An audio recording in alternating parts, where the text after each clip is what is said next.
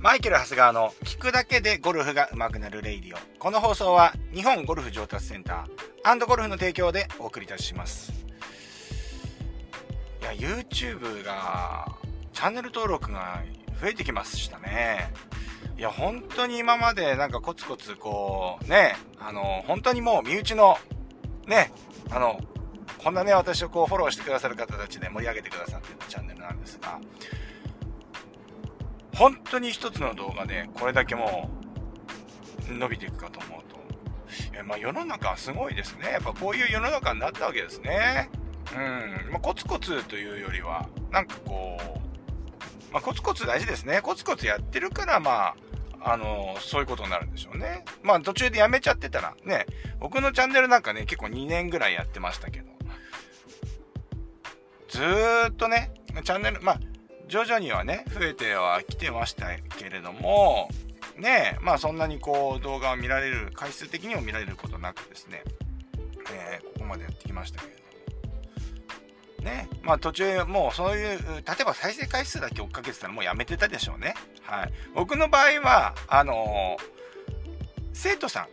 僕実際に僕が担当している生徒さんの復習になってくれればいいなってっていうふうにね、まず思って作ってたし、まあそれをですね、やっぱりその復習ってことは、それをあの、必要としてくれる人もいるだろうと、うん、いうことでですね、まあ世の中に少しでは役に立つのではないかっていう気持ちでやってたんで、まだね、続けられたところがあると思うんですけど、まあ、いわゆる YouTuber みたいなね、あの、再生回数をってやってたらですね、ちょっとゴルフのジャンルではちょっとなかなか厳しいんじゃないかなというふうに思ってましたけれども、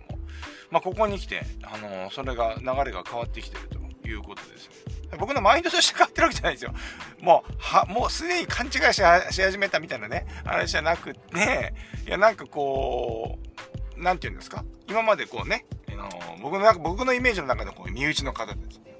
見てもらってたっていう動画がですね、まああの、そのね、あの、まあ、いわゆる関連動画とかに出てるんですかね。まあ、どういう仕組みでなってるのかわかんないんですけど。まあ、あの、見てくださる機会が増えてきたということですね。はい。まあ、まあ、それだけにね、今までは本当にコメント欄とかね、あの、ありませんでしたよね。ほとんどバットボタンもつきませんでしたから。ね、あれでしたけど、まあ、ちょっとこれからね、こう、辛辣なこのコメントみたいなのもね、増えてくるでしょうけども、まあ、メンタル崩壊しない程度にやりたいと思います。はい。もう変な、あの、コメントはもう即ブロックしますからね、僕はね、もうメンタル、メンタル弱いですから。はい。そんなわけですね。えー、いきたいと思うんですけども。えっ、ー、とですね、まあ、その中でですね、まあ、バズったって言っていいんですかね。まあ、だから、あの、要はその、何でしたっけえー、70代のプレイヤーとね、100のプレイ、あ、えっ、ー、と、90のプレイヤーのね、違いみたいなことをやってたんですけど、まあ、右腕の使い方にあるよなんていう話が、まあ、ね、世の中のそのゴルファーの方にちょっと刺さったということだと思うんですけれども、まあ、その中のコメントで、えー、右肘はあということはですね、まあ、コメントですね、えということはトップでできた右肘をインパクトまで変えないというイメージでいいんでしょうかっていうコメントがありましたね。うん。まあ、あのー、そうじゃないんですよ。ね、ここはちょっとあの気をつけていかなきゃいけないんですけれども、この右肘の使い方っていうのは、えー、このトップの時に、まあ、約90度ぐらいの角度できるわけじゃないですか、右の肘ってですね。うん。で、えー、この時にですね、えこの肘の角度っていうのはインパクトに向けては、まあ、徐々にこう伸びていく方向に使っていくということになりますね。よくあるのが、この右肘の角度をキープして、右肘を脇脇の脇腹の方に、えー、寄せてくる。引きつける。うん。まあ、いわゆる、表現として突き刺すぐらいのことを言って言う方もいらっしゃいますね。まあ、ですからこれはまあ以前にもね、あの動画あのこちらのラジオでも話したんですけれども、まあ、どこまで抽象化するかっていうところだと思うんですよね。で、抽象化すればするほど、なんか受け入れやすくはなるんだけれども、まあ誤解を、誤解というか、間違った解釈になりやすいっていう、あのー、性質があるということに話してましたよね。でもこれは、あのー、聞く側、見る側も注意していかないといけないよねっていう話はさせていただいたと思います。はい。で、まさにこの右肘のね、この動きっていうのはそうじゃないですか。だから右肘をなんかこう、右肘をこう、まあ、肘とんがってますからね、これを右の脇腹に突き刺すイメージしても、イメージを湧きやすいわけですよね。そう。なんだけれども、まあ、ため、溜まってくる感じもあるしっていうことですね。で、これをやってしまうと、要は右肘が曲がった状態でインパクトするっていうことは、当然インパクトで届かないですよね。届かない。届かないので、基本的には最終的には手をフリップさせて届かしてしまっている。結局のところこれ、これだとですね、まあやっぱりすくい打ちになってしまうので、やっぱり距離も出ないし、あやっぱりアイアンの当たり、えー、タッチが悪くなるという流れにつながってくるんですね。そう。でも答えから、まあ先ほどから話しているように、このトップの位置でできた右肘っていうのはダウンスイングで徐々に伸びていくっていうことになりますね。ただインパクトでは伸びきらないっていうところが一つポイントになるかと思います。はい。で、伸び、伸ばしてくるんですけれども、インパクトでは、え右肘っていうのはまだ曲がってますからね。曲がってるんですけど伸びてる。で、唯一、ここでですね、曲がらないと。曲がらないというかですね、えっ、ー、と、要はその肘の角度は伸びてくるんですけれども、えー、大事なのが右手首のヒンジ角。勉強しましたね。このラジオでもですね。えっ、ー、と、以前の方法放送で、ヒンジホールドっていう話しましたけども、ヒンジっていうのをもうちょっとここで説明しておくと、右手、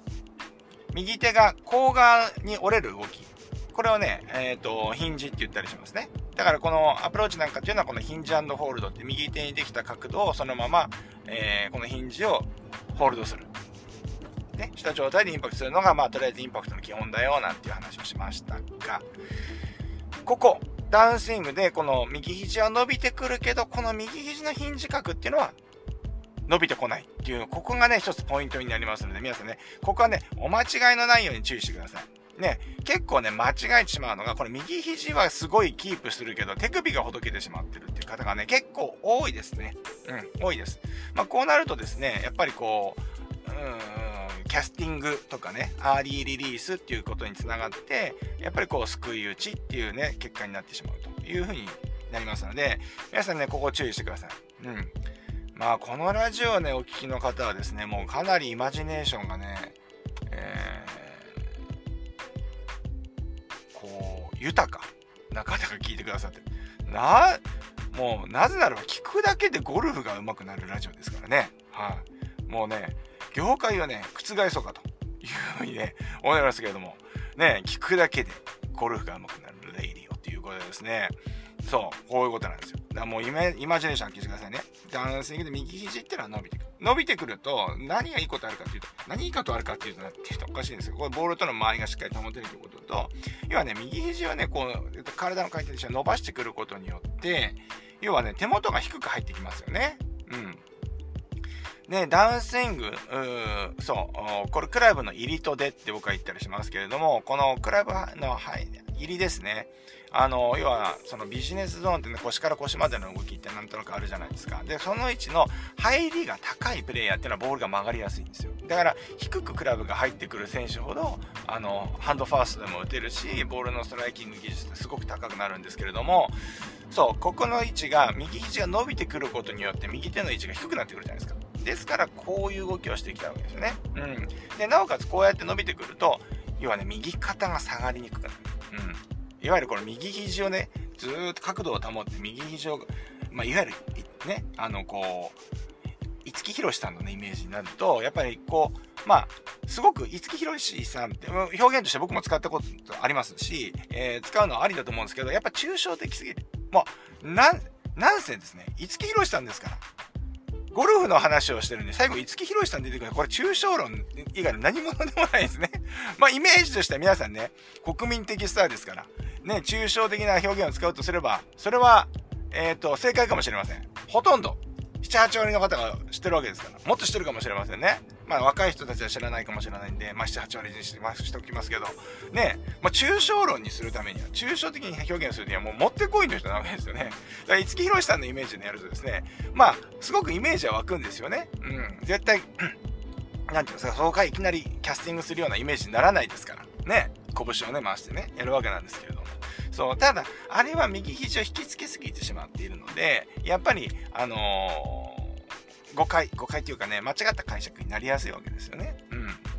なので、まあ実際のレッスンとかではね、使ったりしますけど、やっぱり、うん、こういう動画とか一方向のね、えっ、ー、と、情報発信とかっていうところでは僕はあまり、えー、言わないようにしてます。あの、ね、あの、一方向の時にはやっぱできるだけ具体的に、あの、要は抽象的な部分を省いて、あの、進めていきたいなというふうに思っておりますので、まあ、五木ひろしさんのイメージなんですけれども、まあ、あの、実際こう引きつきすぎてしまうとダメだと。いうことなんですよね。だからこうやって右肘を伸ばすことによって右肩の位置が皆さんやっていただくと分かると思いますよ。だからトップの位置からなんとなく右肘曲げておいてダウンスイングで右肘を伸ばしながら来ると右肩って下がりようないですよね。これはね、右肘をキープし続けようとするとどんどんどんどん右肩が下がってきて、まあ、過度な右の側屈が入りやすくなりますから、まあ、フックボールとか、まあ、チーピンとかダフリトップっていうところになりやすいということなわけなんですよね。ですからね、皆さんね、この辺りはちょっと注意して右肘の使い方やってみてください。はい、今日はですね、その右肘の使い方、まあ、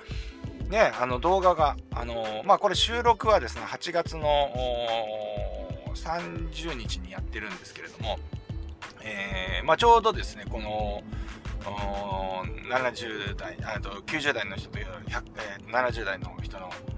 違いみたいなところの動画が今、えー、絶賛再生中ですので、まあ、このタイミングで今収録してるんですが、まあ、その中で、えー、の質問、